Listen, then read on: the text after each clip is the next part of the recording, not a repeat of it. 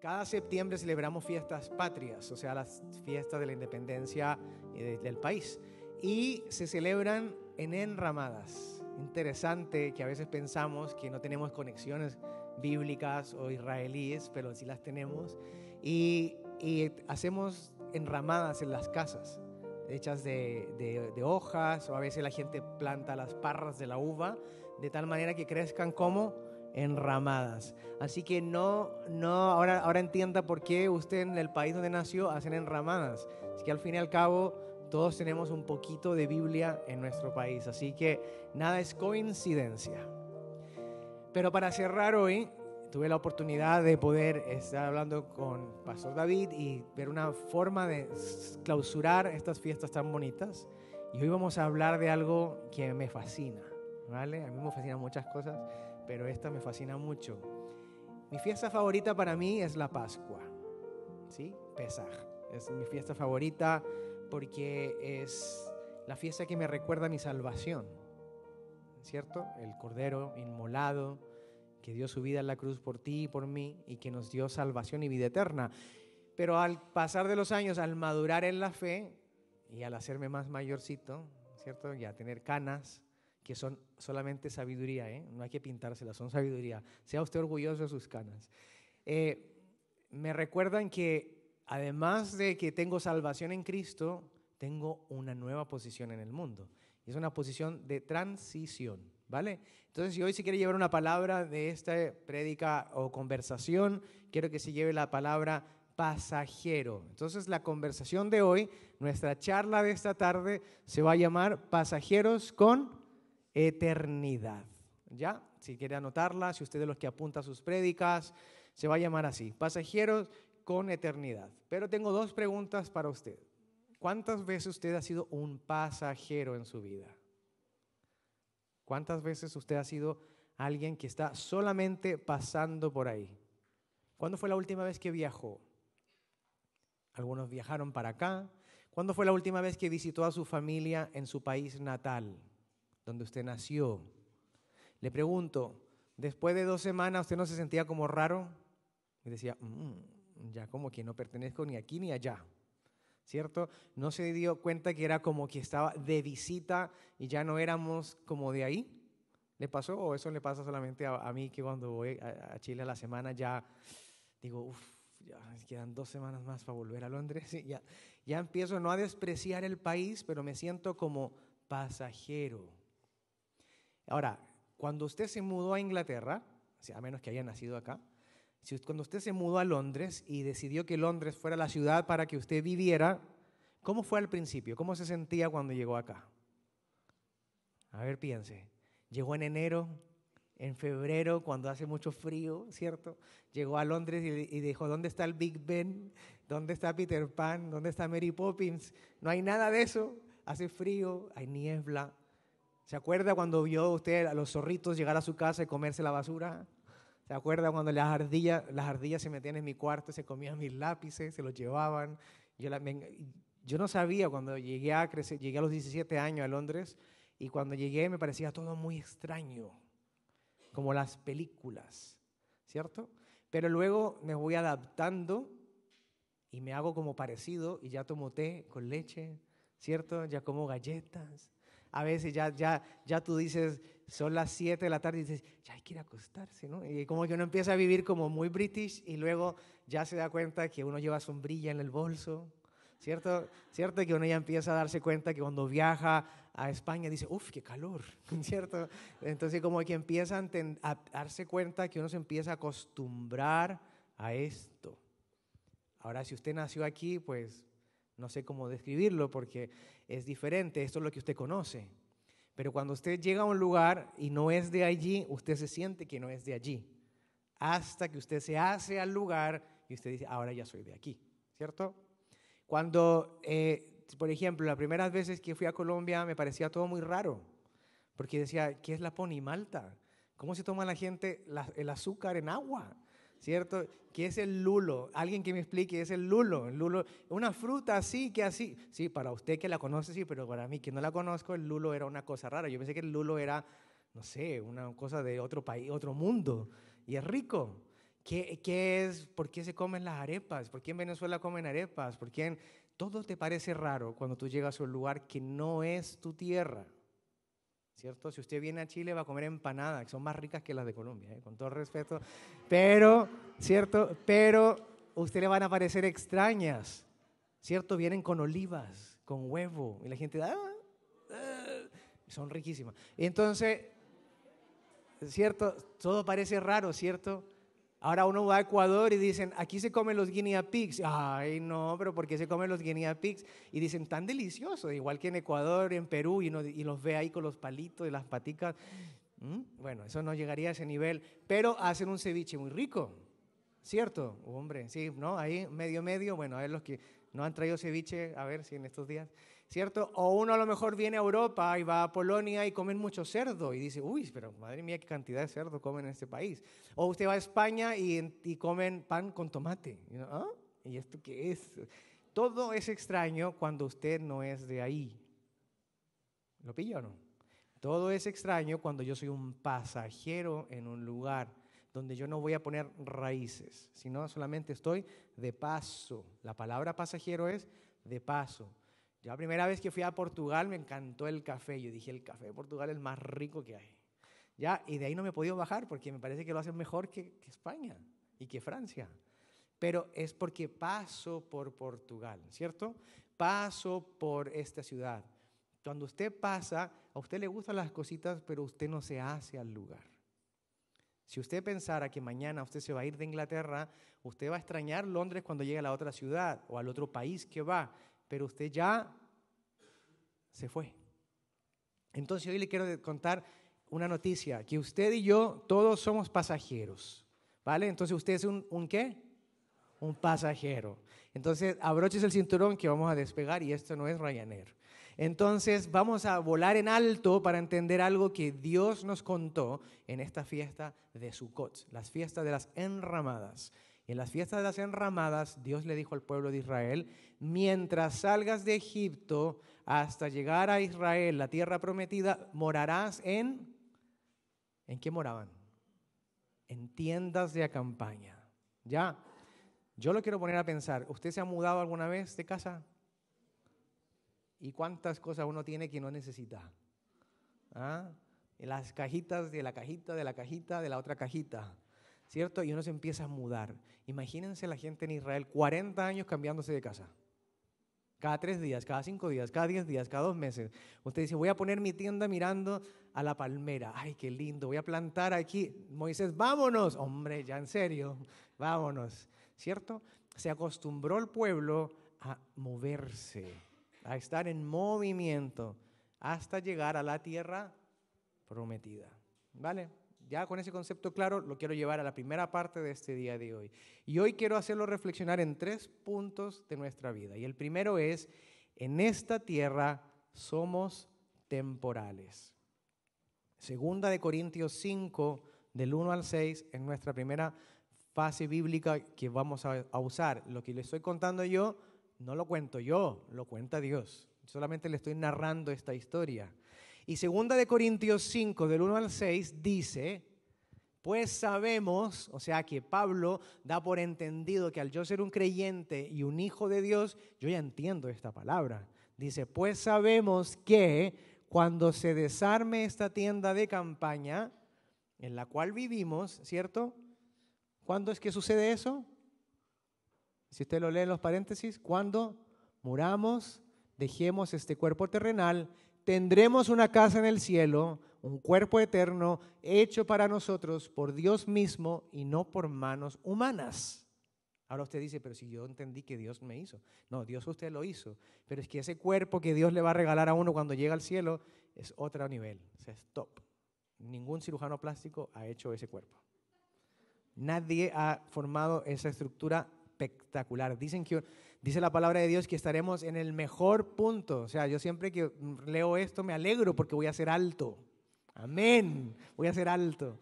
Voy a ser alto, voy a, voy a broncear con el sol celestial y no se va a engordar uno, va a estar six pack y todo fit, todo good looking, ¿cierto? Va a estar maravilloso, bello, ¿cierto? Bello como Él nos creó, ¿cierto?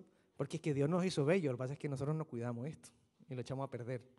Ahí está una puya. Bueno, entonces en, la, en 2 Corintios 5, 1, 6 dice, y se lo voy a parafrasear a, a nuestros tiempos, ¿vale? Familia, ¿saben que cuando se nos desarme esta carpa en la que estamos viviendo ahora, o sea, cuando vamos al féretro, ¿sí? Vamos a recibir un cuerpo espectacular.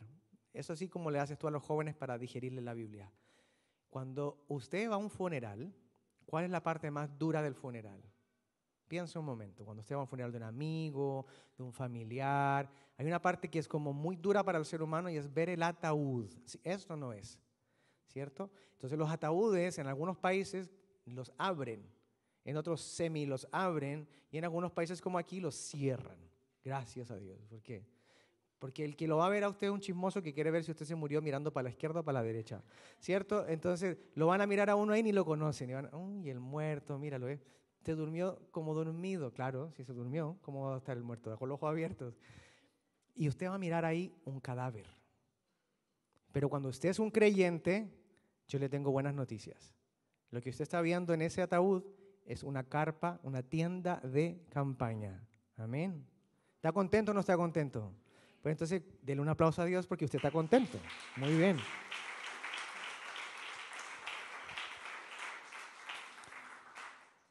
Y ahí va usted a la funeraria que le cobra los ahorros y lo demás por enterrar la tienda de campaña. Y le dice, mire, ¿le cremamos la tienda o se la enterramos? Lo que usted quiera. Lo que usted está enterrando, y hace un mes atrás dejamos partir a un gran guerrero de nuestra iglesia, y tuvimos que ir a su funeral y cuando le vimos el ataúd dijimos, es que ahí no está él. Lo que está ahí es la tienda de campaña doblada, guardadita, y lo que se va a cremar es una tienda de campaña. Porque ¿sabe dónde está usted el momento en que sus ojos se cierran? Dormido con Dios. ¿Lo pilla? ¿Somos terrenales? No, somos temporales. El 2 dice, lea el versículo 2, nos fatigamos en nuestro cuerpo actual y anhelamos ponernos, ¿cuál cuerpo? El cuerpo guapo, ese bonito que vamos a tener. Imagínense, six pack, alta, delgada, delgado, ¿cierto? Si usted es lisa, va a ser crespa. Si usted es crespa, va a ser lisa. Eh, o sea, un cuerpo espectacular, ¿cierto? Nadie ha hecho ese cuerpo. Es maravilloso. Yo a veces me pongo, me emociono y digo, lo malo es que no van a ver selfies. Entonces no va a haber Instagram, entonces no va a poder postear su cuerpo. ¿ya? Va a tener que, nos vamos a mirar así en la iglesia y decir, uy, pero bueno, ah, ya ves tú, si yo te dije que había que esperar, si esto valía la pena. Tanta dieta, tanta dieta, ¿para qué? Ya, entonces dice que nos fatigamos en nuestro cuerpo actual. Yo le pregunto a usted, ¿usted no se cansa? Ah, no, aquí no se cansa ninguno. ¿eh? ¿Usted, no se, ¿Usted no se cansa? Sí, ¿cómo llega el trabajo cuando tiene un día de trabajo loco? Llega a la casa si usted trabaja de camarero o camarera, ¿cómo le tiene los pies al final del día? Así, ¿cierto? Si usted trabaja de mamá y dueña de casa tiempo completo, ¿cómo está usted cuando termina la jornada y los niños se duermen? Usted está con los pelos así que se los tira, ¿cierto? por fin se durmieron estas cositas llamadas niños, ¿cierto? Entonces el siguiente versículo, el 3, nos da otra palabra más y nos va a decir que pues nos vestiremos con un cuerpo celestial no seremos más espíritus sin cuerpo, ¿vale? Y el cuatro, mientras vivimos en este cuerpo terrenal, ¿qué hacemos? ¿Qué es el cuatro? Mientras vivimos en este cuerpo terrenal, ¿qué hacemos? Gemimos y suspiramos. Ay, es que la vida es muy dura. Uy, no, es que, ay, ay, es que esto es tremendo. Ay, ay, mira, ay, ay, se la pasamos todo el tiempo haciendo eso. Pero no es que queramos morir, este es Pablo diciéndole a la iglesia, iglesia, no es que usted se quiera morir y deshacernos de este cuerpo que nos viste, más bien es que queremos ponernos nuestro cuerpo nuevo para que este cuerpo que muere sea consumido por la vida. Cuando usted está en una situación difícil y usted es creyente y dice, ay Señor, ojalá vinieras mañana para que nos vayamos ya de una vez y dejemos de sufrir. Siempre decimos esa broma, ¿no? A ver si viene el Señor, a ver si viene el Señor pronto, a ver si viene el Señor pronto, porque hay algo en nosotros que nos llama eternidad. La palabra de Dios dice que la ley y... ¿Qué fue escrito en el corazón del hombre? La ley y la eternidad fueron escritas en el corazón del hombre. Cuando usted evangeliza en la calle y le dice a alguien, ¿has robado? Y la persona dice, eh, sí, ¿qué te haces, o ladrón? Ya se siente culpable. Porque la ley ya está escrita en el corazón del hombre. Creyente o no, todos tenemos ley. Y la eternidad también. Entonces, cuando usted va a un funeral de un no creyente, todos dicen que descansen los brazos de Dios. Pero usted le dice, mm, pero es que tengo una noticia para ti. Que es que si no recibió a Cristo, ya. Entonces, esa sensación debería nosotros alimentarnos más el deseo de decirle a los demás, Cristo viene pronto, entrégale tu vida a Jesús, para que el día que tú te duermas, despiertes en su presencia. Amén. ¿Lo pilla? Vale, entonces ¿somos temporales o somos eternos en la tierra? Temporales. ¿Y dónde somos eternos? En el cielo. Entonces luego dice, mire lo que dice el versículo 5, porque es que Dios siempre da una promesa y da un apoyo a esa promesa. Dice el 5, Dios mismo nos ha preparado para esto. O sea que Dios sabe que vamos a tener que suspirar un poquito. Y como garantía nos ha dado qué? Su Espíritu Santo. Ahora el Espíritu Santo no es su amiga de la iglesia que le dice qué hacer. El Espíritu Santo es el Espíritu de Dios hablándole a usted. Pero mi pregunta es, ¿le dedica usted tiempo al Espíritu Santo para que le hable? Y aquí viene el punto que me quiero centrar y ayudarlo a pensar y piense conmigo en lo que vamos a hablar. Si usted es una carpa temporal, significa que usted tiene la facilidad de moverse, ¿cierto? La pueden mover de aquí allá y de allá acá. Pero usted se mueve si el Espíritu Santo le dice. Porque el pueblo de Dios en el desierto se movía cuando se movía la nube de Dios. Si la nube de Dios se movía, el pueblo hacía Vámonos. Ay, pero es que dejé plantadas las cebollas. Bueno, que la coja otro, me voy. Vámonos. Usted no pensaba dos veces, le decían, muévete, muévete, y usted decía, vámonos, vámonos, vámonos. Porque la comunión de ellos era constante con Dios y en el camino se quedó gente. Porque dijo, ay, no, yo prefiero centrarme aquí, aquí está más bonito. Esta tierra tiene mejor dunas, tiene un río al lado y no llegaron a la tierra prometida. Entonces, en el caminar con Dios, Dios quiere que usted entienda, soy temporal, tengo una eterna, ¿qué cosa? ¿Casa o mansión? Yo diría una eterna ciudad con Dios. Entonces, mientras estoy aquí en la tierra, quien me mueve a mí es el Espíritu de Dios, no usted y sus emociones. Es el mismo Dios que le dice a usted, mueve tu tienda, muévela. Y usted va, la levanta y la mueve. ¿Ya? ¿Lo va pillando? ¿Está perdido? Si se pierde, me avisa. En Netflix, durante la pandemia, se hizo un documental llamado Minimalistas, ¿cierto? Y había un chico que vivía con una mochila. Y esa mochila llevaba todo lo que un ser humano necesita para vivir y chanclas. Entonces él vivía por el mundo con un morral y con chanclas. Imagínese usted vivir solamente lo que está en el morral, lo que usted necesita para toda la vida. Y yo me reía porque tenemos una amiga que trabaja en una línea aérea, amiga de la iglesia, que dice que los vuelos más estresantes para ella son los vuelos Sudamérica, Estados Unidos, porque de todos los que vienen de Sudamérica vienen como con 45 mochilas puestas, las maletas de mano a reventar y todo, y parece que se traen toda la casa. Y le digo yo, pero que es cultural de nosotros llevar mucho y usar poco, ¿cierto? O si no, miren las maletas cuando va a Israel, ay, me dejas cupo, ay, me dejas cupo ay, perdona, tienes un cupo para echar tres cremas. Entonces, lo que quiero decir es que Dios sabe que nosotros no tenemos esa mente de temporalidad, que nos cuesta creer que somos temporales y que empezamos a hacer lazo en todas partes, nos enganchamos aquí. De aquí no me mueve nadie, de aquí no me mueve nadie. No, no, no, que el Señor dice, vete para, vete para, eh, para Australia. No, no, no, no, no, yo me quedo aquí, el Señor me ama, el Señor me, yo me compré una casa, ¿cómo voy a dejar una casa aquí? No. No. Y no te mueves, entonces te quedas como el pueblo de Israel que se quedó en el desierto. Es duro, la, dura la, el pensar así, ¿a que sí? Pero ahora le tengo más noticias. Que si usted es temporal en esta tierra, también lo que usted está viviendo es temporal. Esa es la, la mejor parte, ¿a que sí? Ay, lo estoy pasando genial, me está yendo bien en el trabajo. Sí, eh, no pasa nada, eso es temporal. ¿eh? Ay, ¿O que se va a acabar? No, no es que se acabe, es cambiará. Entonces, Dios nos habló en el Nuevo Testamento, en Mateo 6, 19, 20, y aquí es donde yo me pongo nervioso, porque cuando, por lo menos en mi Biblia, cuando Jesús habla, está en rojo. Y si usted es un nuevo creyente en la fe, lo que esté en rojo, no lo cuestione, no lo analice, hágalo, porque es mismo Jesús hablándole. Dice, perdona al que te hizo daño. Ay, sí, pero es que, es que no es sí, pero es que, es que perdona al que te hizo daño. Y tú dices, uy, dar y se os dará. Ay, no, pero es como a mí no me dan. No, no, es que el Señor Jesús no te dijo si te daban, dijo, dar y se os dará. Entonces vamos a leer lo que el Señor Jesús dejó escrito y que Mateo capturó en el Evangelio y lo puso en el número 619. ¿Qué dice? Lo vamos a leer todos juntos, ¿les parece? A la cuenta de cinco. Uno, dos, tres, cuatro, cinco. Listo. No almacenes tesoros aquí en la tierra, donde las polillas se los comen y el óxido los destruye, y donde los ladrones entran y roban. ¿Sabes lo más estresante cuando éramos niños? Es ir a la playa y ver que la casa estaba más fea. Porque la cerrábamos todo el año y cuando volvíamos en verano, el óxido se empezaba a comer las cerraduras, había que repintarla. Entonces tú ibas un mes a la playa y te pasabas dos semanas arreglando la casa, porque estaba fea.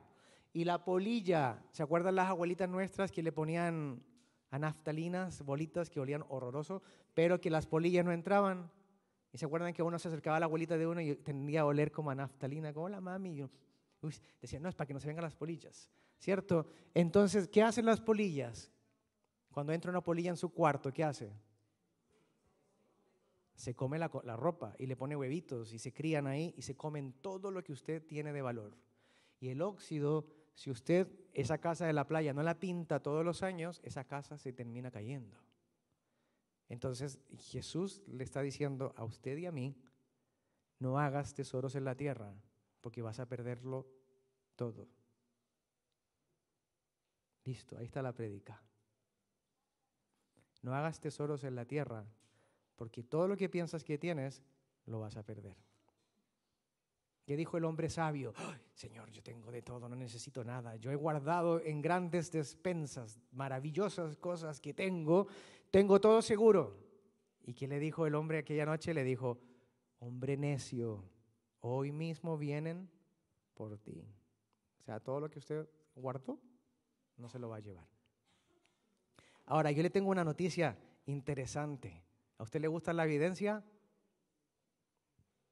Yo le cuento que 10 de cada 10 personas se mueren. O sea, de todos nosotros aquí, todos nos vamos a morir. De alguna manera diferente, porque hay gente que se explaya, hay gente que a se muere de viejita. Yo tenía un bisabuelo de 110 años y que, y que yo le miraba la boca y decía, ¿son de él o son de mentira? Y él me decía, son míos. Ah, y yo decía, vale. Porque era súper así, ¿no? y cuando tú hablabas con él, te conocía. Y se murió durmiendo la siesta. Vale, lo cual significa que es duradero. 110 era la fecha de expiración suya, de él. Pero ¿cuál es la suya? ¿Cuál es la mía? Ojalá venga el Señor antes. Uno dice, ay Señor, que venga el Señor, que venga el Señor. Pero si no viene el Señor, usted en el pie, si usted se mira el pie, ahí dice, best before, ¿no? Dice, expiración oral. Sería genial que uno dijera, ay, me quedan 3, 2, 4, 30, 40. No, no lo sabemos. Lo único que sí sabemos es que Dios quiere que usted viva como temporal en la tierra. Como si usted supiera todos los días, me quedan 10, me quedan 15, me quedan 4, me quedan 6. Me da igual, porque no me quedan 5, me queda la eternidad. Me quedan 5 aquí, pero la eternidad en el cielo. ¿Está contento por eso? ¿Le alegra que usted es una carpa, que usted la van a doblar y que usted se va a ir al cielo? ¿Está feliz por eso? ¿De verdad? En la cámara, ¿está usted feliz? Entonces, donde esté usted, dígale amén y apláudele a Dios que es bueno que es bueno. Si a, usted, no le alegra, pues me preocupa, porque es que entonces, es que eso de irse en una caja y que vengan gusanos a comerse todo lo que uno se cuidó en el gimnasio, es que, ¿me entiende? Todo lo que usted cuidó o lo que invirtió en, en transformaciones físicas y luego viene un gusano y se los come. No, no, no es justo, no es justo, no es justo.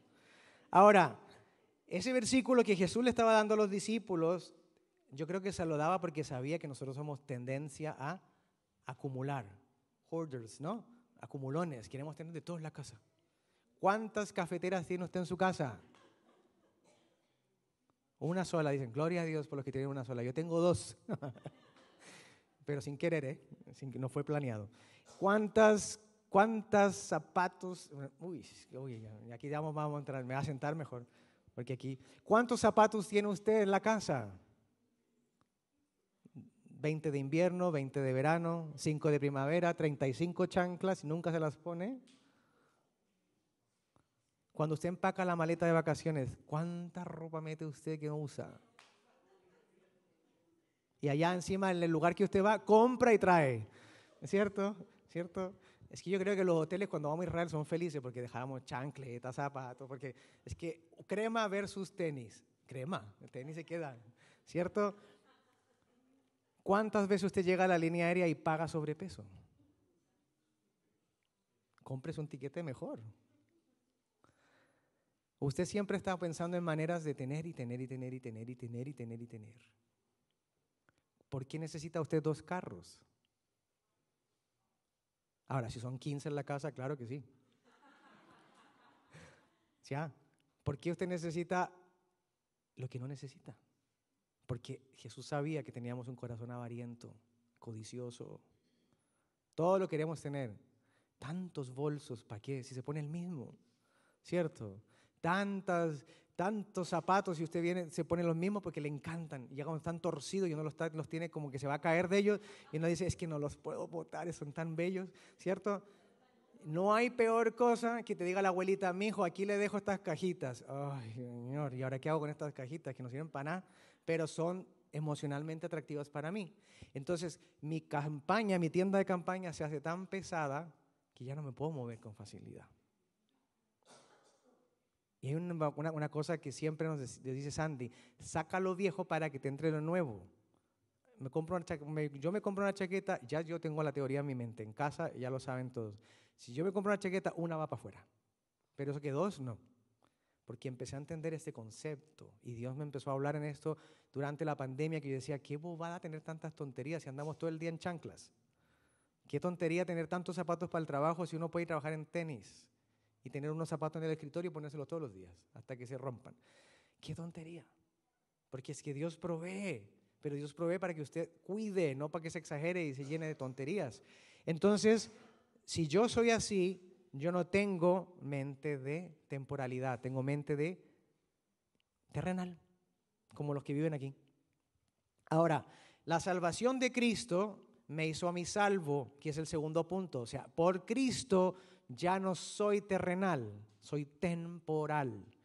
Pero cuando Jesús me está hablando en ese capítulo, de Mateo 6, 19, 20, miren lo que me dice en el 20, porque en el 19 me dice, Álvaro, no compres tantos zapatos porque ninguno de esos te va a servir. Álvaro, no inviertas tanto en tonterías porque ninguna de esas te vas a llevar. Porque yo les cuento una cosa, cuando yo hago veo nacer un bebé, no vienen con cheesers no vienen con Converse. Yo no he visto un bebé nacer con Prada. Por más Prada que se ponga la mamá, nacen los bebés desnudos. Si es verdad, usted se ríe, pero usted y yo nacimos desnudos. ¿Sí o no? Y más encima nacemos y hacemos popó y chichi. Y la pobre mamá que no ha hecho nada malo se tiene que ensuciar de su popó y de su chichi. Y tan bello el bebé, ¿cierto? Entonces, cuando usted nace y yo nazco, nacimos desnudos hasta el momento que alguien nos tapó con una toalla. Y la toalla no era ni suya, era del hospital. Entonces, nacimos desnudos. Y cuando nosotros fallecemos, cuando dormimos, digamos lo mejor, y nos ponen esas bolsitas de plástico, vamos desnudos. Otra vez. Cuando usted va desnudo, ay, pero es que yo era gerente de, de Barclays en Londres. Y yo iba a la iglesia de SSI London, pero yo era gerente de Barclays. Y, oye, ¿tú ibas a la célula? No, no, porque es que, hombre, si es que soy gerente, o sea, vamos a ver. A la célula, ¿qué es eso? O sea, hasta que el pastor no haga una célula de gerentes, yo no voy a ir. ¿Cómo voy a socializar con gente empleada? O sea, nada que ver, ¿cierto? Pero cuando tú estás en la morgue, estás al lado del empleado tuyo. Y si la morgue está muy llena, ponen uno arriba al otro. Y cuando te vas al, ataúd, te plantan encima la tía, la tía Eulalia que murió, la ponen arriba tuyo porque hay que un mausoleo, entonces van bajando las cajitas. tú no tienes opción de lo que va a pasar contigo cuando mueres. Y no te mueres mejor ni peor porque seas ingeniero, médico, empleado o dueña de casa. Todos morimos igual, así. Y todos nacimos así. Entonces, la Biblia dice en el versículo 20 de Mateo 6, 19, 20, almacena tus tesoros en el cielo. O sea, Jesús le está enseñando a ellos, no sean cortos. Y luego les dice, háganlo así, almacena tus tesoros en el cielo, donde las polillas y el óxido no pueden destruir y los ladrones no entran a robar. Y el 21, y aquí tómelo, vívalo, súfralo, aplíquelo y lléveselo para la casa. Donde esté tu tesoro, allí también están los deseos de tu corazón. Cuando uno llega al Señor, cuando uno conoce la salvación de Jesús, uno se pone muy contento, ¿no? Qué alegría, gloria a Dios, qué bonito. Conozco al Señor, voy a llevar a toda mi familia al Evangelio. Y al pasar de los años, uno empieza como que a flotar un poquito y dice, oh, bueno, es que eso de ir el domingo a la iglesia a las 12, es que, ay, es que da pereza. Bueno, vale, vamos a ir a la iglesia. Ay, es que eso de ir a la, a la célula, que yo no quiero aprender porque ese líder es como un poco soso y, habla mucho, entonces no voy a ir. Y empieza uno como a buscar razones por qué soltarse. Pero cuando el creyente está en la UCI, y le van a decir, tenemos que amputarte una pierna, tu Espíritu Santo, ven ya, desciende con poder, abre caminos, Jehová de los ejércitos, intercesión, tra, líder, sí, la pierna, ore por mí, ayune, no coma nada, y no como nada, yo no como.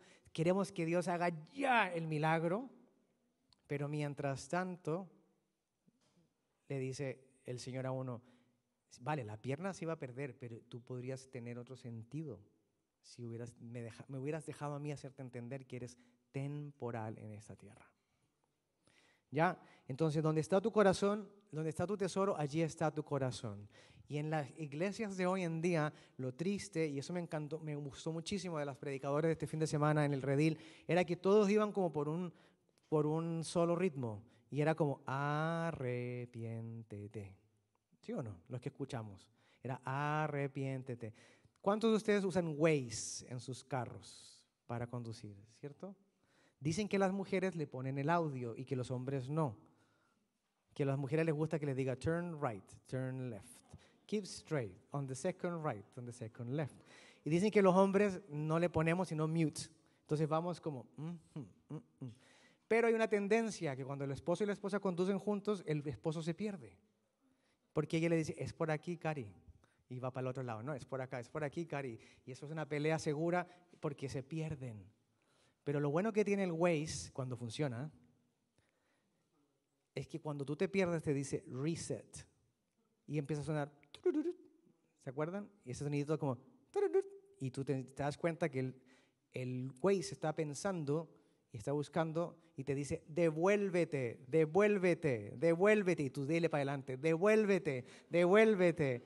Y tú dices, ya llegamos a Luton. Ah, pero su vuelo era en Gatwick. ¿Qué ha sucedido, eh? Aquí yo ocupo ejemplos de gente que le ha sucedido. Vamos a Gatwick, era en Luton. Hombre, si hubiera escuchado el Waze. Lo que hace el Waze es que usted lo reubica. Lo que hace el Espíritu Santo, que usted lo reubica. Entonces, si usted está desubicado hoy, dígale, ahora mismo, Espíritu Santo, reubícame. Vamos a decirle al Espíritu Santo todos. Espíritu Santo, reubícame. No, pero no muy poquitos dijeron, los otros están todos ubicados.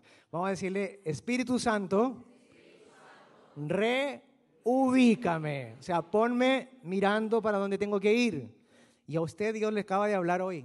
Le dijo, señorita, señora, caballero, joven, no almacene tesoros aquí en la tierra porque se los van a comer las polillas. Y le dijo, ¿sabe qué? Pepito Pérez, sí, usted me está mirando así con los ojos como, wow, sí, sí. Dios le está diciendo a usted, donde está tu tesoro, allí está tu corazón. Y por eso es que nosotros como creyentes dudamos del poder de Dios, dudamos de que Dios es fuerte, dudamos que Dios lo puede hacer. Cuando usted le dicen algo, usted dice, no lo sé, que no lo siento, pero es que Dios le está diciendo, métele por acá, métete por acá, comprométete, enfócate, alíñate, todo termina como en T, ¿cierto? Porque Dios quiere que entendamos que en esta tierra solamente estamos de paso y que no pensemos que los triunfos físicos son grandes logros al fin y al cabo. Una de las cosas que me, decía en mi trabajo, tenemos algo que es como, ¿cómo se llamaría la palabra? Em, una persona que te ayuda a que te desarrolles, ¿no? Siempre hay como un ayudador eh, profesional para que tú seas importante, ¿cierto? Y había un proyecto que yo hice en la pandemia que Dios me lo iluminó, ciertamente fue el mismo Señor que me lo iluminó porque no se me había ocurrido y lo empecé a hacer. Y empecé a ir a la universidad donde yo trabajo, aún con la pandemia. Era uno de los pocos que iba ya como astronauta, pero yo iba. Y empezaba a trabajar con ese robótica. y monté un proyecto. El proyecto funcionó maravillosamente porque cuando Dios va contigo, las cosas van saliendo bien. Y yo dije, bueno, Dios es bueno, mira, que me, y me lo divertí. Y me dice esta persona que desarrolla profesionalmente, me dice, deberías proyectar eso en una conferencia. Y yo, ay, ok, vamos a hacerle caso a esta señora. Y me fui a la conferencia que ellos me arreglaron. Entonces, te pagaban el hotel, te pagaban el tren y te llevaban allá. Y tú te subes al, a la tarima y le cuentas a un montón de gente que tu proyecto funciona. ¿Vale? Y todo el mundo te mira. Mm", y te mira con cara de interés y por dentro están pensando, tengo que ahora llegar a casa y poner la lavadora y tengo que luego comprar los tiquetes del, del, vuelo. O sea, la gente está haciendo así, pero no están ahí. Entonces tú te sientes como que estás dándole a la gente algo que no tiene valor. Y cuando me bajé de la, de la, de la tarima, la gente te aplaude, yo me siento y me pongo a pensar y digo, ¿y esto para qué sirve? En realidad, ¿para qué sirve? ¿Para qué sirve? La Biblia dice, cuando ayunéis, no digan nada porque cuando lo dices, ya has recibido tu recompensa. Entonces yo dije, es una pérdida de tiempo hacer esas cosas, porque, ah, pero tengo que hacerlo por el, CV. Y bueno, cuando me bajo, vuelvo a Londres, y digo, bueno, ¿qué tal te fue? Yo, bien, bien. Pero no sentí que era nada del otro mundo. Y me acordé de esto. Donde está tu tesoro, ahí están los deseos de tu corazón. Porque cuando tú empiezas a decidir, es que tiene que ser una cosa que ustedes tienen que decidir cuando yo decido que mi corazón, los tesoros de mi corazón están con Dios, a mí me alegra más lo que hago con Dios que lo que hago afuera.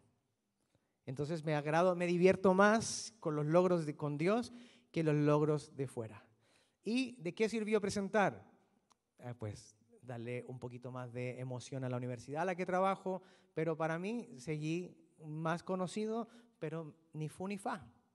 Pero hay gente cristiana, creyentes, que viven de eso de la fama, de la importancia, van al trabajo y hablan con su jefe, le dicen, jefe, mire, no sé qué, yo merezco un aumento de sueldo, yo soy muy valioso para usted, usted no haría nada si no fuera por mí, míreme a mí, mire esta cara, mire esta cara, mírela, mírela bien, mírela, mírela cuando sea famosa, mírela, y usted, y es que como, y, em, y empezamos a decirle al Señor, levántame en el trabajo, Señor, hazme grande en el trabajo, levántame, levántame, y cuando los levanta Dios, se les olvidó quién era Dios. Beyoncé cantaba la alabanza. Whitney Houston cantaba la alabanza. Ahí le dejo. Ahí se lo entrego. Cuando ya nos levanta Dios y no fue inspirado por Él, entonces yo me olvido quién es mi proveedor. Entonces, ¿les ha ido bien? Claro. Pero Whitney Houston se suicidó. ¿Ya? Y Dios te dice, si tú todo lo guardas aquí en la tierra, esto se envejece. Más si lo guardas en el reino de los cielos, nadie lo toca, yo te lo cuido. ¿Ya? Entonces, vamos a ahorrar, ¿les parece? ¿Quieren ahorrar? Bueno, esta era la introducción. Bueno, entonces en Primera de Corintios 3, 11 al 15 hay un secreto, un secreto bíblico, que a lo mejor usted lo ha leído en su devocional y quiero que lo mire con más calma. Cuando Pablo le estaba hablando a los corintios, que es Grecia, él sabía que era gente muy, muy bien puesta. Financieramente no les faltaba nada, tenían, o sea, estaban bien. Pero le está dando una instrucción, le está diciendo que nadie puede poner un fundamento distinto el que ya tenemos. Un fundamento es la base de una construcción, que es Cristo Jesús. ¿Ya? El, el 12 dice, el que edifique sobre este fundamento o sea, el que edifique sobre el fundamento que es Jesús, podrá usar una variedad de materiales. ¿ya? Los que son de construcción, los que saben de construcción, saben que el oro, la plata y las joyas tienen un gran valor.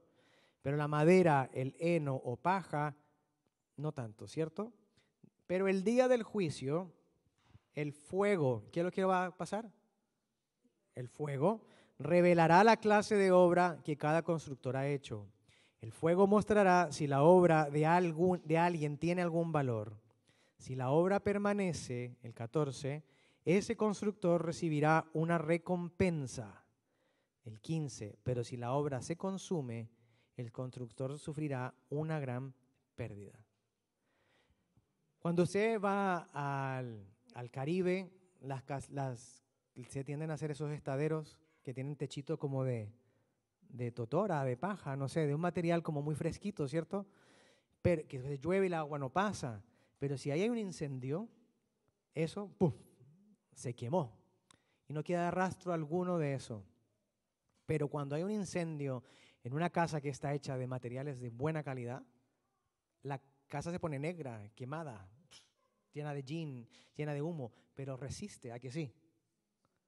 Entonces, eso es lo que quiere decir el Señor. Dice, si ustedes empiezan a construir en este cimiento que es Jesucristo, o sea, cuando yo empiezo a construir mi vida en Jesús, yo tengo dos opciones, o llevo materiales baratos o llevo materiales caros, pero los materiales caros cuestan y hay que mandarlos para arriba. O sea, cuando usted va, empieza a mandar materiales hacia el cielo, se ven como extraño, ¿no? Como, bueno, voy a mandar un poquito de oro. O sea, ya no hace falta, no hace falta. Pero dice la palabra de Dios que en el día en que yo salgo y una alma es ganada para Cristo, ¿qué se gana en el cielo? Se gana un alma para, para Cristo, claro. Pero yo que voy ganando como coronas, pero voy ganando también cosas que yo estoy ahorrando. O sea, cuando yo empiezo a ahorrar en el cielo, eso perdura. Cuando se ahorra aquí en la tierra, se acaba. Ya, se quedó en silencio, están todos como muy silenciosos.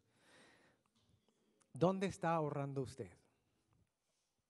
Entonces ponga en su cuaderno de apuntes o en su iPhone cuánto tiempo dedico yo preocupándome. Y la próxima vez que se preocupe, póngase un timer. Y cuando empiece, mm, me voy a preocupar un ratito. Y usted se sienta ahí y empieza, ay, ay, ya llevo, ay, ya llevo cinco minutos. Ay, pero es que, ¿cuánto tiempo usted se preocupa? Hay mucha gente que tiene úlceras, enfermedades por preocuparse.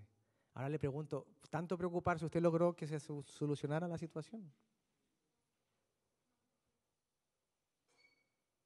Seguro que no. Y ahí está usted todavía aguantando el dolor. Entonces, si estas tiendas de campaña llamadas sukat o tiendas de acampar son flexibles, significa que yo entonces me tengo que ir moviendo en el caminar con Dios. O sea, yo voy llegando al destino, pero en el caminar seguro Dios va a decir, ahora muévete para acá un poquito, vale, muévete un poquito a la derecha, muévete un poquito a la izquierda, muévete para acá. Pero Él sabe que en mi corazón yo voy caminando con Dios y digo, ay Señor, pero es que yo quisiera ir un día a la playa. O sea, Él sabe que en mi corazón, mientras yo sirvo con Él, hay deseos que tú no verbalizas. ¿A usted le ha pasado que a veces Dios le da algo que usted ni siquiera lo alcanzó a orar? ¿O no? Alguien le llega a la casa y le dice, mira, pensé en ti. le llega un iPad. Digo, uy, gracias. Y yo digo, Señor, Señor, gracias. No lo había orado, lo iba a orar mañana, pero mira que, ¿cierto? O usted va, o usted va así y dice, ay, yo quiero ir a Israel, yo quiero ir a Israel, yo quiero ir a Israel. Oye, que sí, que están sembrado. ¿Cómo que sembrado? ¿Qué es eso? Ponlo en inglés. Sembrado significa que alguien te ha dado un poquito para tu peregrinación. ¡Wow! Entonces, como ya está paga, ni modos, tienes que seguir pagando porque ya te cogieron una plaza. Entonces te inspira, ¿cierto? Entonces, Dios sabe que hay cosas que nosotros anhelamos, pero lo que Él quiere no es que Él no quiere, yo quiero que no se vayan a asustar hoy y se vayan a ir mal a la casa pensando, pues no voy a orar más. No, sino que Dios quiere que tú anheles cosas. Lo que pasa es que dice que donde está el tesoro, ahí está el corazón. Entonces, si ahora hago un switch y pongo mi tesoro en el cielo, lo que saque en la tierra, Dios lo provee Él mismo. ¿Qué diferencia que sí? Ahora cierre sus ojos un momento, que no se duerma. Cierre sus ojos y póngase a pensar en el sueño de su vida.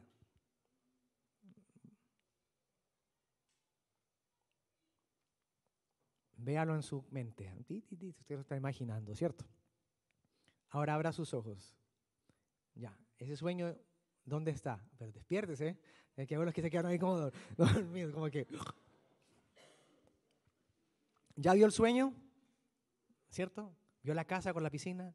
¿Con el carro? ¿Con el gato, el perro y los 2.5 hijos? ¿Cierto? ¿Ya vio eso? ¿Cuántos de ustedes vieron en su sueño, Señor, veo a mis hijos misioneros? Veo a mi familia dando células en lugares raros del mundo donde nadie llega. Muy poquitos. Porque nosotros queremos en la casa, queremos el carro, queremos eh, la, eh, la, yo qué sé, los solteros desesperados quieren la novia que llegue ya, ¿cierto? Y las solteras dicen cuando llegue el príncipe azul, lo que sea. Normalmente cuando cerramos nuestros ojos y hacemos un sueño, siempre se trata de mí. Y casi muy pocas veces se trata de Dios. Siempre es yo, yo, yo, yo, yo. Entonces, ¿por qué? Y cuando nosotros hablamos Gloria a Dios. ¿Qué tal, hermano? Bendecido, bendecido. Sí, usted también bendecida. Ah, muy bendecido. Bendecido estamos los dos. Pero usted por dentro está pensando, vengo a la iglesia para que Dios me dé una casa. Vengo a la iglesia para que Dios eh, me dé tal. Vengo a orar a la vigilia para que Dios me dé. Vengo, vengo para que Dios me dé. Así no lo pasamos.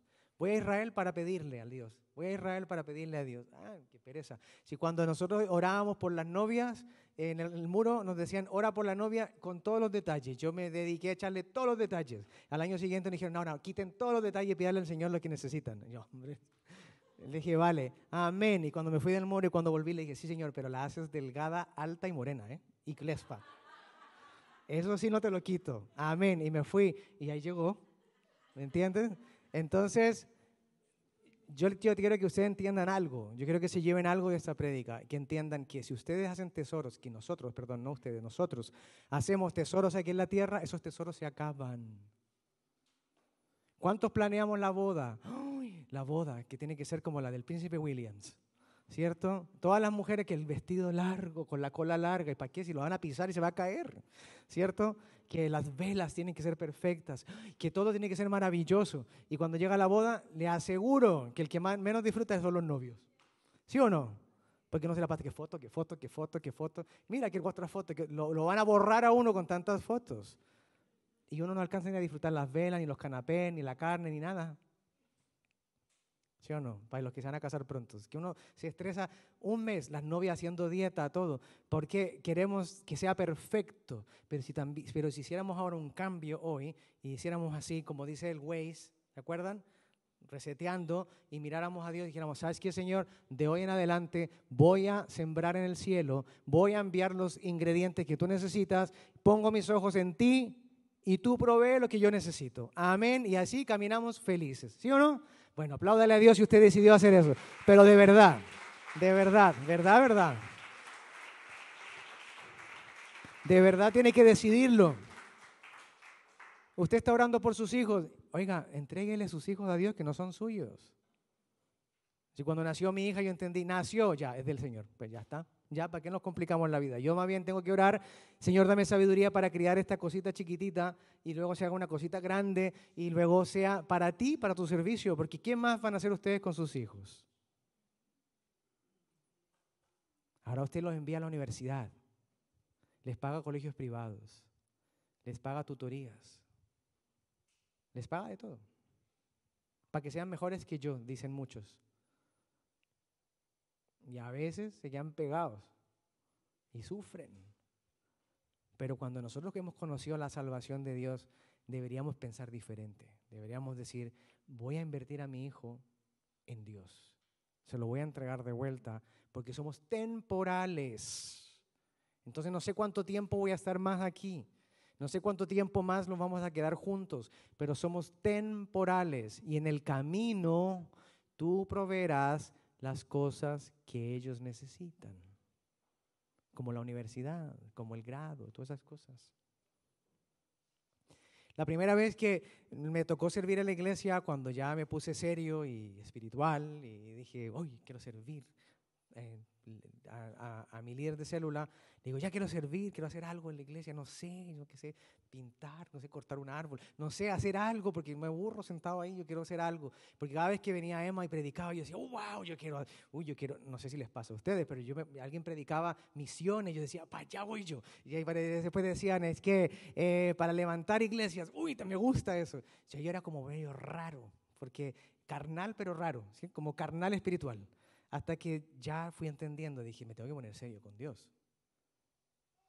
Y le dije, a, le dije a ellos, mira, quiero hacer algo, no sé, ¿qué puedo hacer? Me dicen, pues ya está, vas a ser parte del Club Shalom. Anda ya. Y el Club Shalom era la pandereta, todas las canciones de Paul Wilbur, y hacíamos todas las canciones de Paul Wilbur y Ron y Ron y y hacíamos todo lo que era el Club Jerusalén, el Club, el Club Israel. ¿Y cuál es la idea del Club Shalom? Era incentivar a la gente nueva que llegaba a la iglesia a amar Israel. Uy, yo era feliz porque tenía un amor a Israel dentro mío muy extraño, como nunca había ido y ya lo amaba. Y le decía, ay, ¿de qué? Y hablábamos, y íbamos, íbamos conversaba a alguien nuevo, hola, ¿cómo estás? Mira, nosotros vamos a Israel, y yo nunca había ido a Israel. Y entonces ese año me dijeron a mí, ¿por qué no organizas con nosotros la peregrinación? Y te vamos a enseñar cómo se hace, Excel y todo el cuento. Hicimos todo ese proceso y cuando yo me embarqué a ese llamado de servir en eso, yo le dije a la pastora, le dije, mira, pasa es que yo estoy estudiando y estoy en el último año y para mí yo no tengo plata para ir a Israel. O sea, yo te muestro la cuenta del banco y las polillas y el óxido ya llegaron. ya se comieron todo porque soy estudiante. Digo, y no tengo ahorros, entonces no sé cómo hacerlo. y a ti te dan beca. Le digo, sí, pero la beca llega al final. Pues ora, ayuna y sirve. ¿Sí? Muchas veces le decimos a ustedes, ora, ayuna y que para adelante lo que venga ahora ayuno y sirve, vale, vamos. Entonces me iba hasta tarde a hacer la lista, llamaba a cada persona, hola, tú vienes de Israel, si me mandas eh, una fotocopia de tu pasaporte, todavía no había WhatsApp, entonces había que la fotocopia, bueno, meses trabajando en eso y Dios proveyó mi peregrinación. Sobrenaturalmente llegó el dinero y me fui. Y volví. Y yo dije, uy, no, esto es que Dios es así. Uno tiene que tirarse al agua y Él lo hace nadar. ¿Sí? Si usted no se tira al agua, va a mirar la orilla toda la vida y va a ver a los que están nadando ahí al fondo. Entonces yo dije, me tiro al agua. Entonces dije, entendí. Dije, ya está, claro. Si aquí dice la palabra de Dios, no almacenes solo en la tierra, los voy a almacenar en el cielo. Y luego tú dirás lo que harás. Yo era soltero, guapo, más guapo porque era más, más joven. ¿sí? No me miraba a nadie, pero me daba igual. Yo estaba enamorado de Dios, no enamorado de nadie más, sino de Dios y ya está. Entonces, todo lo que fuera pro Dios, yo era, oye, sí, Señor, pro servicio por la iglesia, iba y le metía la mano. Y en un momento dado, eh, yo soy el mayor de los tres, y tú sabes que cuando uno es el mayor, o es tu culpa, o ¿por qué lo hiciste mal? ¿Cierto? Es como que siempre le preguntan a uno, o cuida a tus hermanos. Y mi hermano menor, los hermanos menores de aquí de la iglesia saben, todo es gratis y en bandeja, ¿cierto? No se esfuerzan por nada, les llega todo. ¿Quiere un carro? Ocupe el de su hermano mayor que se lo va a dar, diciendo fácil. Entonces me acuerdo que llegó una, en un evento y como ya había hecho la peregrinación, me habían dicho, oye, ¿sabes qué? Vente al, al, Congreso Internacional, que necesitamos que alguien venga que hable inglés para a veces traducirle a la pastora. Yo, vale. ¿Cómo decir que no? Si ya, ya yo vi la mano de Dios una vez, me voy. Y mi hermano, Vix, el menor, se me coló al viaje y me dice, ay, yo quiero ir, yo quiero ir, yo quiero ir. Vale, entonces le dije, dile a mi papá que te dé. No, es que no, que quiero que me invites tú. Digo, bueno, entonces digo yo, vale, y le invité y nos fuimos, ¿vale? Y estando allí, mira cómo es las cosas, ¿eh? por eso les preguntaba, ¿tienen alguna oración que ustedes no verbalizan? Y estando allí, llegamos allí y Miami es muy grande y no hay transporte público como aquí, como entonces me dice la, la dueña de la casa, me dice, hijo, aquí tiene un carro y con eso se moviliza usted para donde quiera. Y yo, uy, ok, bueno, vamos un convertible escapotable. Ah, o sea, nada que ver, otro nivel. Y yo soltero, imagínate, dije, no, pero vaya. Entonces, ¿qué hicimos? Nos fuimos a dar vueltas por Florida y me dice mi hermano, me dice, ay, pero yo te quería preguntar algo, ¿sí? Le digo, ya que estamos una semana aquí, ¿por qué no vamos a Disney? Y yo le dije, y le dije, ¿y quién paga? Tú. Ahora cuando lo vean el domingo se lo dicen, ¿vale? Y le digo yo, ah, ¿o pago yo? Vale, pues claro, obvio. Entonces le digo, bueno, miremoslo, miremoslo.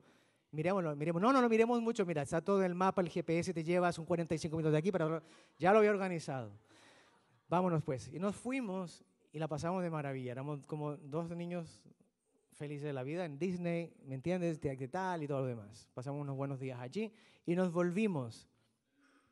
Y yo le dije, Señor, si e, tú eres así, cuando yo no alcancé ni a verbalizar que quería ir a ese lugar, y, este niño que tiene 18 años, que no le trabaja a nadie un día, todo lo logra solamente abriendo la boquita, entonces esto funciona así en el cielo. Si yo necesito, pedid y se os dará. Dad y recibiréis. Entonces aquí habían dos predicas. Él había aprendido que simplemente el decir, Dios respondía y yo tenía que entender que yo tenía que, para recibir luego. ¿Lo van pillando? De ahí para adelante Dios me, me, mantuvo dando vueltas, vueltas y vueltas, viajando sin parar. Y yo no le había dicho al Señor verbalmente jamás, pero cuando Emma predicaba, yo me sentaba y ella contaba la historia de las misiones, yo decía por dentro, mm, yo quiero viajar así también como lo hacen ellos, qué emoción, qué emoción. Y Dios me ha llevado a lugares que yo no pensé nunca ir. ¿Por qué? ¿Lo hice yo? No. Lo hizo Él. Entonces, yo les quiero invitar a que usted se salga de la zona de confort y entienda que usted es temporal. Deje de hacer tantos tesoros en la tierra y empiece a disfrutar de las cosas que Dios le está dando. Si Dios lo tiene usted sirviendo en la cafetería, sirva con gozo. Es temporal. Dios lo va a levantar. Ya, Dios lo va a levantar. Si usted hace las letras, hágalas bien, porque Dios significa que tengo que parar. Dios, Dios lo va a levantar. ¿Lo van pillando o no? ¿Quieren probar a Dios o no quieren probar a Dios? No, no se nota, no se escucha. Señor, perdónalos porque están dormidos, pero... Pero yo todo lo que le estoy contando aquí a usted le suena extraño. Uy, está hablando de él, qué pereza. O, ay, claro, como, como él es joven y yo soy mayor. O, ay, no sé, no lo entiendo. Ah, que siempre predican de lo mismo. Seguro. Vamos a ir a Romanos 12.2 para terminar. Y Romanos 12.2 nos confronta con esta realidad. Y nos dice Romanos 12.2 que nosotros tenemos que renovar nuestra mente y que no imitemos las costumbres de dónde? De este mundo. Más bien dejen que Dios los transforme en personas nuevas al cambiarles la manera de pensar. Familia, si usted no da, nunca le dan. Si usted es generoso, generosa, va a recibir mucho, porque es bíblico. Dad y se os dará. ¿Cierto? Con la misma vara que yo mido, seré medido. ¿Qué es más, qué es más bonito? ¿Tener la mano así o tener la mano así? Tener la mano así, mira, te doy, te doy un dulce, mira que estar todo el tiempo, ay, me das un chocolate, ¿cierto? Es, es, dar. Dios sabe que somos capaces, pero nosotros tenemos que decidir hacerlo, porque somos temporales en esta tierra. Somos temporales. ¿Qué somos? Temporales. Entonces, si usted quiere ser misionera y quiere ir al mundo entero, pues levántese y evangelice, váyase a evangelizar y diga, yo voy a hacer esto, Señor, tú sabes el anhelo de mi corazón y no me voy a quedar dormido. En vez de estar haciendo todo lo que usted hace para que su jefe lo suba de puesto. Usted está temporal. Cuando usted muera, alguien va a coger su puesto. Cuando usted muera, alguien se va a pelear su casa. Y le van a aparecer hijos que no existían. ¿Es así o no es así? Se muere la abuelita y aparece tres tíos. Oye, pensé que mi papá era hijo único. ¿Ah? No, pero es que hubo un desliz, ¿cierto? Y quieren pelearse las cosas materiales. Pero la Biblia decía eso, ¿o no lo decía? Haz tesoro aquí en la tierra y verás como el hollín y el óxido se lo calcomen. Más hazlos en el cielo, que nadie se los va a comer y Dios los va a premiar y los va a levantar. Entonces cambia su manera de pensar, dice Romanos 12.2. Entonces aprenderán a qué? A conocer qué? La voluntad de Dios, que es... Dele un aplauso a Dios porque es bueno.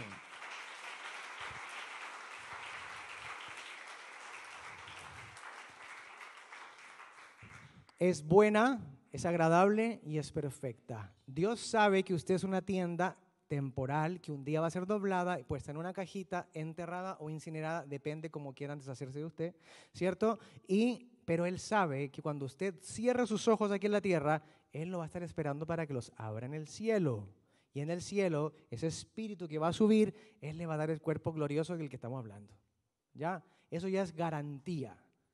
Pero le dijo el Señor Jesús a su pueblo, mientras estés aquí como extranjero, o sea, mientras yo vaya caminando como pasajero, no te hagas tesoros en la tierra, porque todo lo que atesores aquí se va a podrir, se va a dañar, se lo van a robar, te lo van a quitar. En el cielo no. No, no, no. Entonces, si usted quiere viajar para servirle al Señor a unas misiones, hágalo orando, pero sirva. Señor, envíame misionero, pero llega tarde a la iglesia, nunca viene. Entonces, ¿cómo lo van a mandar de misionero? Oye, ve para Francia. Ay, no, qué pereza. Entonces, que soy misionero. ¿Sí o no? Es, es, es, es, irónico, pero es la realidad. Dios le regala air miles para que usted viaje. Dios le regala las herramientas, pero usted tiene que entender, yo soy una tienda temporal en la tierra. Y mientras usted esté aquí en la tierra temporalmente, ¿sabe qué tiene que hacer? Y le voy a dar esta frase y si le gusta la puede apuntar. Y esta frase la mencionaron dos predicadores en el campamento. Y dice así, en cuanto más oscuro está, más brillamos nosotros. Somos como estrellas, luz en la oscuridad. ¿No nos dijo Jesús que nosotros éramos luz? ¿Es así o no es así? ¿Qué dijo Jesús? Yo soy la luz y si nosotros somos con Él, somos luz. Dijo, el creyente es como luz que no se pone debajo de un talmud, sino se pone en alto para que ilumine el lugar. Entonces, la frase era, en cuanto más oscuro está, más brillamos nosotros. Somos como estrellas que brillan en la oscuridad. Yo cuando escuché eso, dije yo, cuando le decía al Señor, púleme la, la palabra, yo, yo le decía ayer en la mañana al Señor, dije, dame una palabra, dame una frase. Y la escuché dos veces y dije, no, esto tiene que ser de Dios, porque dos veces no es coincidencia. Si usted va a luchar por subir de cargo, usted se va a cansar. Pero si usted va a luchar por el reino de Dios, usted no se va a cansar. Y naturalmente lo van a subir de cargo. ¿Lo pilla? Con Dios funciona diferente, familia. Usted está cansado, cansada, arrugado o arrugada, sin, sin faltar el respeto a nadie, eh, enfermo o enferma, es porque usted lleva años preocupado años criticando lo que Dios le está dando. Usted mira su casa y dice que fea mi casa. Soy extranjero aquí. Eso es ser mal agradecido. Usted tiene que decirle, Señor, gracias, porque esta casa que tengo es temporal. Vendrá otra mejor, porque con Dios todo es temporal. Señor, gracias porque ahora mismo estoy soltero. No se ponga triste, compañero que después que se case va a estar pidiendo pastoral, ay, ¿ahora qué hago? Mira, esa señora, la mujer que Dios me dio, mira la mujer que Dios me dio. Y después llegan los hijos, mira la mujer y los hijos que Dios me dio. Si esto no se acaba, usted es temporal. Entonces, ¿para qué se, para qué se entierra en la tierra? Yo le invito a que hoy le saque las, las cacharritas esas a su carpa y levántela y diga, Señor, cuando tú digas. Aquí nos movemos cuando tú digas. Dice la palabra de Dios que el Espíritu de Dios sopla. Y no sabemos de dónde. Pero los hijos de Dios entendemos cuando es el Espíritu de Dios hablando. Y uno se para y se mueve. El problema es que hay gente que se para por emociones. Y hay gente que no se mueve por religiosidad. Porque quieren hacer todo por religiosidad para satisfacer a Dios. Yo te digo una cosa, Dios dijo, que ninguna obra para él era valiosa. Después de Jesús dijo, ni un sacrificio que hagan me vale. Solo un corazón obediente y humilde. Qué fuerte, ¿ah? Y nosotros dándonos ahí con el... Finalmente, ya vamos a terminar. Buena y agradable y perfecta es la voluntad de Dios. Entonces quiero que se queden con esta palabra. Si Dios me trajo a la fiesta de Sukkot y me está mostrando una carpita de cuatro palos y una tela encima, y abajo muchos frutos, entonces me está diciendo Dios, yo te proveeré todo, pero necesito que te muevas. Muévase.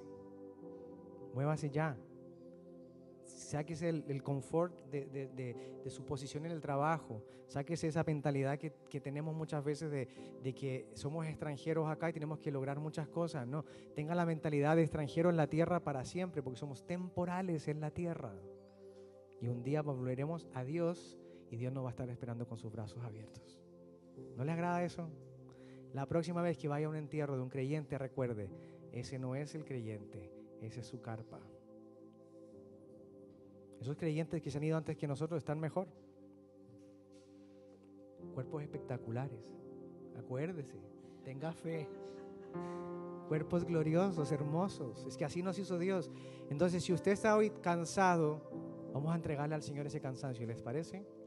Vamos a entregarle esa carga porque es que esta es la fiesta de Sukkot. Es una fiesta de alegría donde yo tengo que decirle, Señor, yo estoy listo para moverme. Vamos, vamos, ¿para dónde vamos? Mira, lo que más alegra es cuando uno ve a los cristianos como todos así, como listos. En Israel, cinco días después levantándose a las cinco de la mañana, todavía están así. Leoncio y yo llegamos a la mitad, veníamos descansados, dormimos, ¿sí o no, Leo? Veníamos listos para caerles a la cuarta día. Y ustedes, yo los miraba y decía, están llenos de energía. ¿Cómo se nota que están haciendo la voluntad de Dios? La gente en Jerusalén, ay, voy a orar. Y aquí vamos a orar. en serio. ¿Cierto? Vamos a orar al muro, vamos a orar aquí, vamos a hacer acá, alabanza. y la gente levanta. Claro, ¿por qué? Porque está la presencia de Dios, familia. Cuando la presencia de Dios está en un lugar hay libertad. Entonces, en vez de su casa, usted teniendo tanto drama que hace usted en la casa peleando con su esposo, esposa, familia o familia, lo que tenga en la casa, más bien dígale hoy, llega a la casa y diga, muchachos, vamos a levantar la carpa. ¿Cómo así, mamá? Sí, a levantar la carpa, vamos. Vamos a decirle al Señor, heme aquí lo que tú quieras.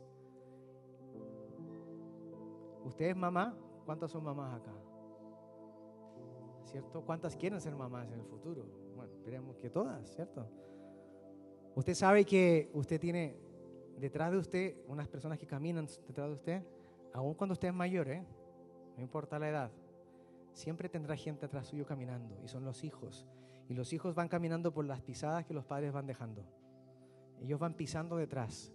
Yo le digo una cosa, la responsabilidad de llevarlos a Cristo es suya. Yo veo papás que traen a sus hijos aquí a la iglesia, a jóvenes, de dos horas de camino. Y yo me aguanto el llorar, porque soy muy llorón. Me aguanto el llorar cuando los veo llegar. Digo, Esa persona sí ama a su hijo. Pero también tenemos jóvenes que los papás ni siquiera los traen a jóvenes. Y aquí me, conecto con la prédica de Kiki Junior que predicó ayer. Y cuando él predicaba, yo la estaba escuchando en un lugar, en un parque tranquilo. Y empecé a, a aguarme los ojos y dije, tienes toda la razón. Cuando usted entiende que usted es temporal en la tierra, usted va a hacer todo lo posible para que usted y su casa le sirvan a Jehová. Lo que sea que tenga que hacer. Aunque tenga que mover su carpa y venir en el carro dos horas. Entonces, cada vez que veo a un joven que llega con sus padres, que los dejan ahí en la puerta y los esperan, yo digo, madre mía, ese es amor. Ese amor no tiene palabras. Porque esa madre o ese padre está invirtiendo en su hijo. Así invierte Dios por nosotros. Hoy Dios se levantó y lo trajo a escuchar esto porque algo le quería decir. Cerramos nuestros ojos, ¿les parece? Donde usted esté en su casa, yo le quiero invitar a usted, familia, a que entienda algo. Somos temporales. Tú, Señor, nos estás invitando en este día de hoy a que soltemos nuestros lienzos de la tierra, que hagamos que nuestra carpa esté flexible a moverse, flexible a cambios, que seamos sensibles a tu voz. Tu palabra lo dice y lo dice muy claro y lo vuelvo a repetir. Dice en, 2 Corintios 5, 5, dice, Dios mismo nos ha preparado para esto y como garantía nos ha dado su Espíritu Santo. Pero en el 6 tú nos dices lo siguiente, así que siempre vivimos en plena confianza, aunque sabemos que mientras vivamos en este cuerpo, no estamos en el hogar celestial con el Señor. Señor, bendecimos Inglaterra, bendecimos Londres, bendecimos esta ciudad que nos acogió un día, la ciudad donde hemos podido tener hijos o formar familias o venimos a buscar una familia. Bendecimos esta iglesia, Señor, donde tú me trajiste de lejanos lugares para que yo creciera.